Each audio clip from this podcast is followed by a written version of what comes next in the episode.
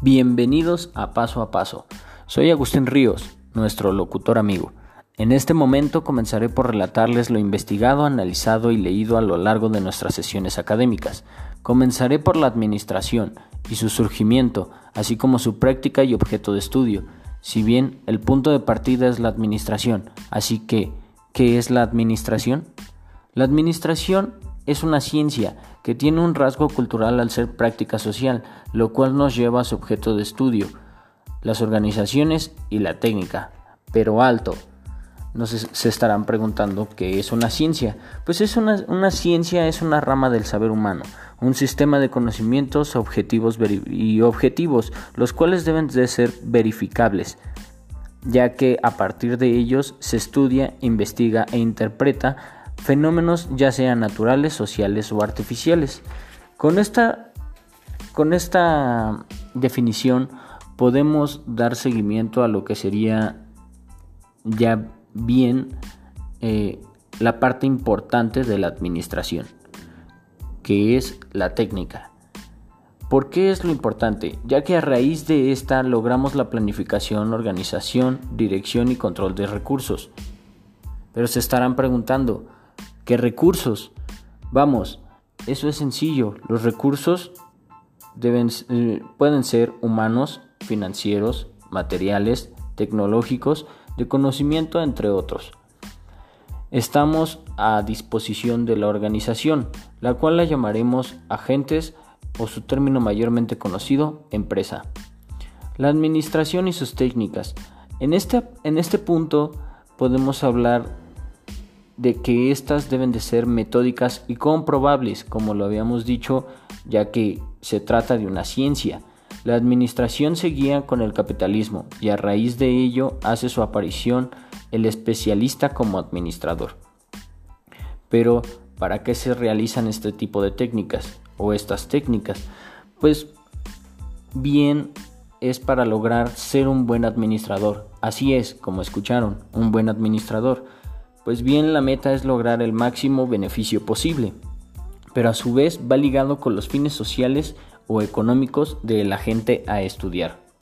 Claro, esto se logra definir más a fondo a su debido tiempo. Ahora hablaremos de algo primordial, las bases de esta ciencia. Tendremos, tendremos tres conceptos clave para su mayor entendimiento, eficiencia, eficacia y productividad. La eficiencia es la capacidad para realizar o cumplir adecuadamente una función, la eficacia, la capacidad para producir el efecto deseado o de ir bien para determinada cosa, y la productividad, la capacidad de la naturaleza o una industria para la creación. Pero ¿de dónde vienen estos términos? Es aquí donde llegamos al punto de partida de la administración en la historia. Pero ¿por dónde comenzar? Bien, iniciaremos por la prehistoria.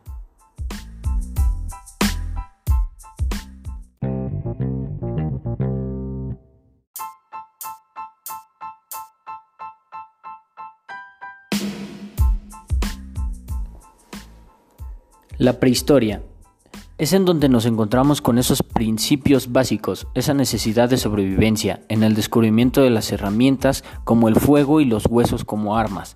Ya comenzamos con la producción, por el sencillo hecho de querer sobrevivir a la naturaleza y a las bases de las civilizaciones. Para ello, puedes apoyarme visualizando la figura 1, la administración y la prehistoria para un mayor entendimiento. Continuamos por el sendero de la historia, y nos encontramos con las civilizaciones antiguas. Aquí se descubre la agricultura por medio del sedentarismo como necesidad de no seguir trasladándose de un lugar a otro en busca de alimento y claro, ahora hay una nueva aparición y se trata de la escritura para facilitar el conteo. Un ejemplo sería el conteo de ganado. Aquí nace la contabilidad. Puedes igualmente apoyarme visualizando la figura número 2, la administración en las civilizaciones antiguas, donde notarás cómo el sedentarismo ha repercutido en el, en el modo de vida de la humanidad en esos tiempos. Ahora bien, pero no es solo eso, al seguir avanzando las fechas se aprende el comercio, pero también se perfeccionan las herramientas, las armas, otras técnicas de agricultura, ganadería, pero al intervenir nuevamente la naturaleza, la humanidad se ve en la necesidad de recurrir a otra opción, para no perder ese aspecto de persistencia, así hace su, aparición la religión, de un modo que de modo que hay un Dios o un ser tan poderoso que hay que rendirle tributo para poder estar bien y en paz.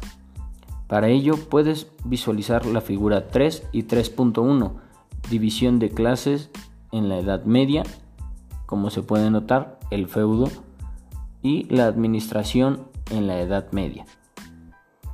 Igualmente, se busca una unificación como un pueblo, y por algunos años subsecuentes se logra, aunque de una manera irracional para su sorpresa, llega la génesis de la modernidad, o bien la época de los griegos y romanos, en donde la razón es la luz de la esperanza en la humanidad progresante, y el estudio de la filosofía le da nuevos conocimientos al ser humano, pero a su vez existe un individualismo puro y naciente y venidero a épocas posteriores Puedes notarlo en la figura número 4, la administración en Grecia. Divisiones de clases, nuevas formas de organización de la población, ideas liberales. Todo esto generan ciertas reacciones en el pueblo empobrecido y afectan a agentes del comercio. Posterior a ello, llega un liberalismo económico, en donde además de una mejoría en las perfecciones de herramientas que ahora son maquinarias, hay una humanidad dividida, por la búsqueda de un beneficio individualista. Ya con una existencia de sistemas económicos, el nuevo jefe o patrón de las nacientes fábricas busca la eliminación de su enemigo. Un enemigo mortal, los gremios y artesanos ya existentes. ¿Por qué? Esto se debe a que eh, esto se debe a que ya hay una, una acumulación de riqueza y al conocer los procesos y los tiempos de elaboración que se realizan dentro de estas fábricas, tienden a ser una amenaza para estos nuevos jefes o patrones. Para ello puedes visualizar la figura 5, Revolución Industrial y la Administración. Un hombre en una destilería con una gran máquina. Como podemos notar, todo va enfocado a la búsqueda del beneficio individual y que, al inicio, al ser colectivo y social, no permitía la acumulación de riqueza que satisfacía a los agentes nacientes en el pasado. Ahora, en un mundo, ya un mundo en donde el beneficio es unilateral, existen desconfianzas generadas por incertidumbre. Pero esto no, se detuvo a esto no detuvo a la humanidad progresando al cambio. Así que la humanidad, en la penosa necesidad de seguir avanzando, tuvo la gran idea de la creación de un contrato. Sí, como escucharon, aquí nace el contrato. Como mediador y apaciguador de esa desconfianza, este apartado de conocimiento sobre la administración lleva a generar ciertas ideas de, de, desconfianza, cambio, individualismo, pero sobre todo una gran y naciente idea de capitalismo. Este apartado de conocimiento sobre la administración culmina con el sistema en que vivimos, ya que el neoliberalismo, mediante un libre mercado y una globalización, muestra, ciertas conductas aún individualistas y de exclusión a ciertas clases sociales.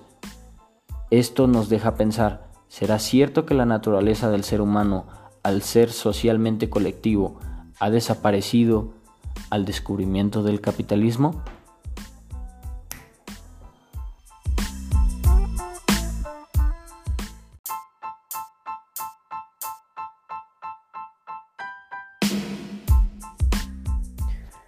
Bien amigos, este ha sido el final de Paso a Paso. Espero haya sido de su completo agrado y que este audio escucha haya apoyado más a sus conocimientos sobre la administración y la historia.